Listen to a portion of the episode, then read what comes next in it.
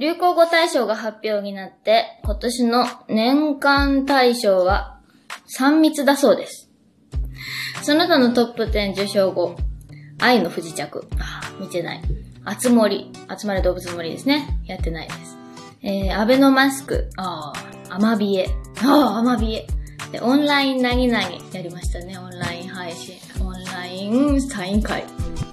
あと、鬼滅の刃。ああ、これはもう滑り込みっていう感じですね。して、GoTo キャンペーン。で、ソロキャンプ。ソロキャンプって何？で、フワちゃん。フワちゃんすごいですよね。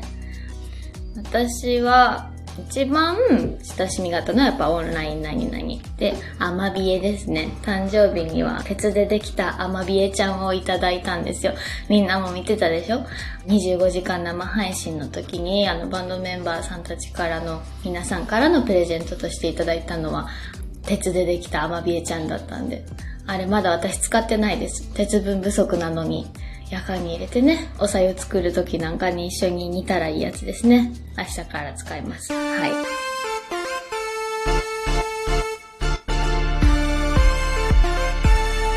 上田まりえの朝まで生返事。チーム上田、もはや年末恒例、箱庭開放を作っております。はい。そうです。開放作ってますよ。箱庭の皆さん。なかなかね、なかなかよ。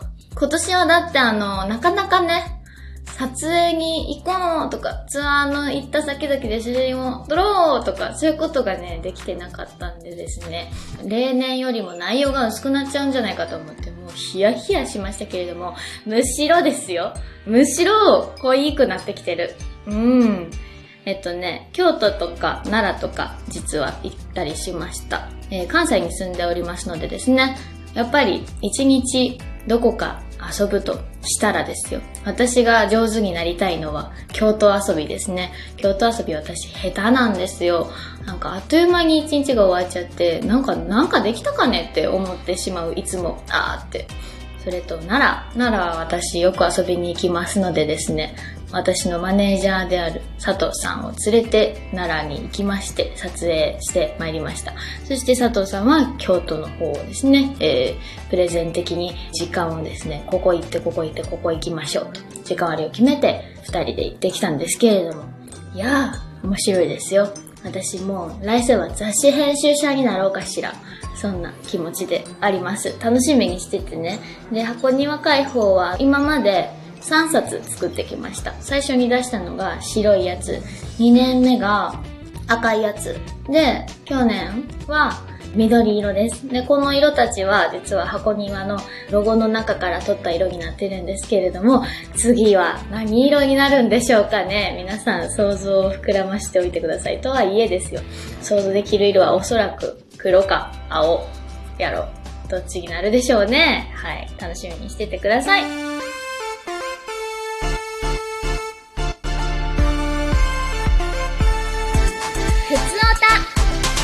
ラジオトークのアプリからメールが届いてます。ラジオネーム、しゅんやさん。こんにちは。こんにちは。19歳の学生です。最近、初めて YouTube で上田さんを見つけて、こんな新人がいるんだ、と一目惚れしましたが、全く新人ではなくて、びっくり仰天。新しい曲を聴くたびに好きになっています。ありがとう。上田さんに質問です。あと10年遅く生まれていたらどんな人生を歩んでいたと思いますか？上田まりえを見つけられて嬉しいです。応援してます。見つけてくれてありがとう、しゅんやくん。どうもありがとうございます。嬉しいね。YouTube 見てて上田まりえにたどり着いたっていう人はどれぐらいいるんでしょうね。私のファンの方で。ちょっと手挙げてみてもらっていいですか？あ、あなたも？あなたも？あ、あなたもですか？すごいね。YouTube の力すごいな。ありがとうございます。面白い時代ですよね。うーんと、そうだな。そう、私は全く新人ではないですね。29歳から30歳になった今年は。そうか。今言いながらまた実感しましたけれども、俊也さんは19歳ということで、私の10個 ?11 個？下になるんですね。だから、10年後遅く生まれてたらどんな人生って聞いてくれてるのかなだから、20歳ぐらいってことでしょ？今、今20歳でしょ？妹がいるんですけど、妹が22ですね。えー、3か。えー、どうかな？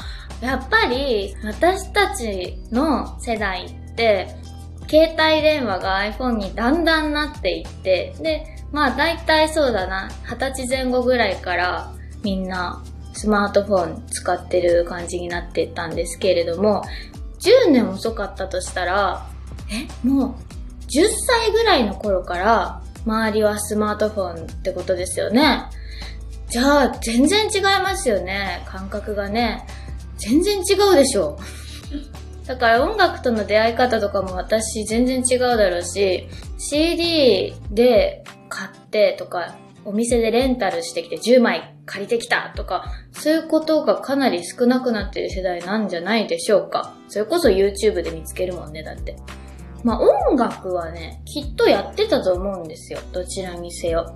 だけど、CD を作っていたのかっていうところが一番怪しいんじゃないですか。私が今二十歳で音楽活動していきます。歌手になりたいです。でもしかしたらまだレコード会社さんとも出会ってないかもしれない。で、自分でそれこそ YouTube を開設して、歌ってみたり、やったりとかしてたかもしれない。そう思うと、私は同じように歌手になっていたとしても CD を作ってなかったかもしれないですね。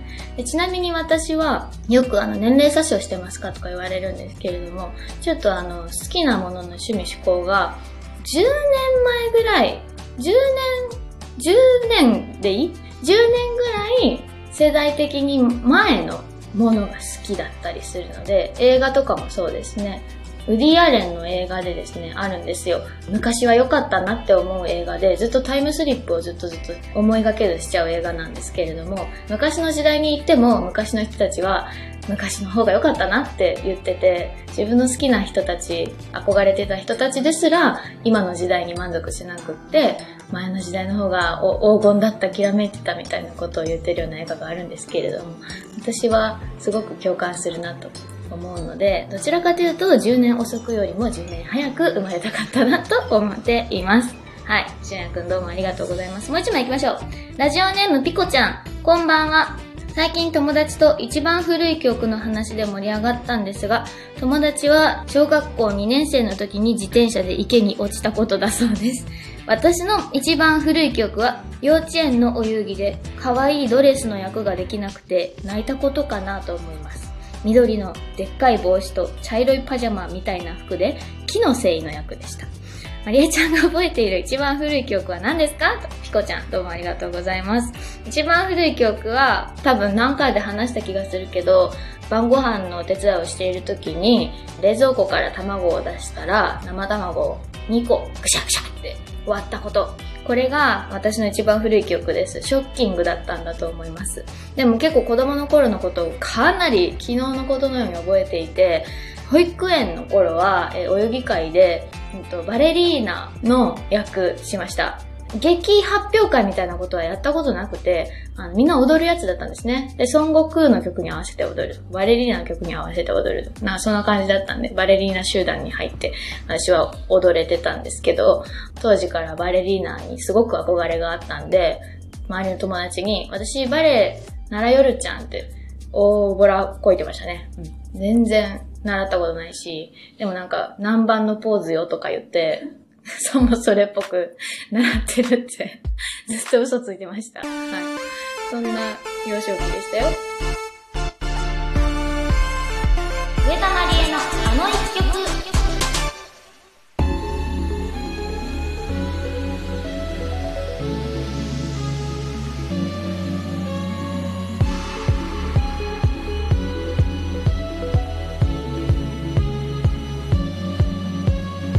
Black Cherry in the Dirty Forest。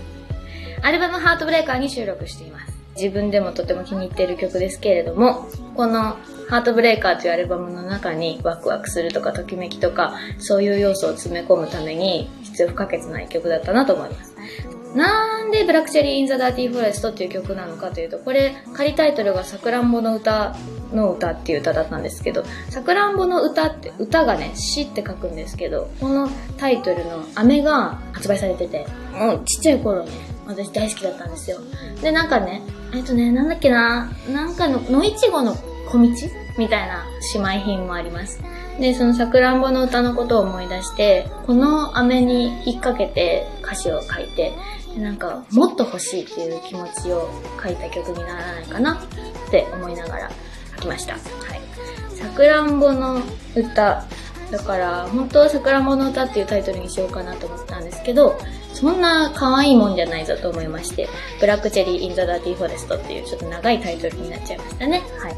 コラージュ撮影までにね、さくらんぼの詩、この飴を入手しようと思ってたんですけれども、いや、あったと思うんですよ、全然。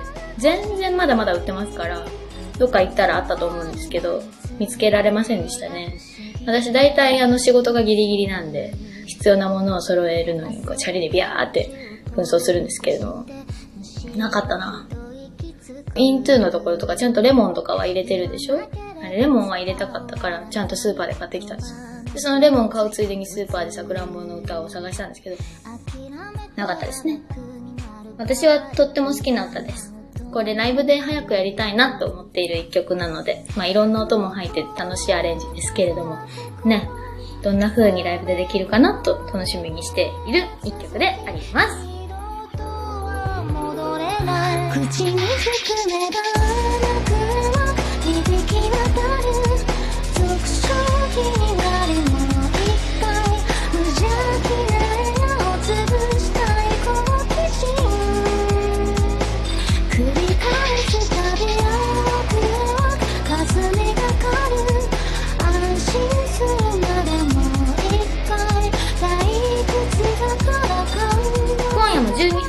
いかがでしたかビナオークさんの公式 LINE でライブ映像が流れております。誰でもご覧になれます。ぜひゆったりした夜とか、あ、なんか音楽聴きたいなと、ふと思った時なんかに楽しんでいただけたらと思います。えー番組へのメールは info@ 上田まりえ .com まで。それでは今夜もおやすみなさい。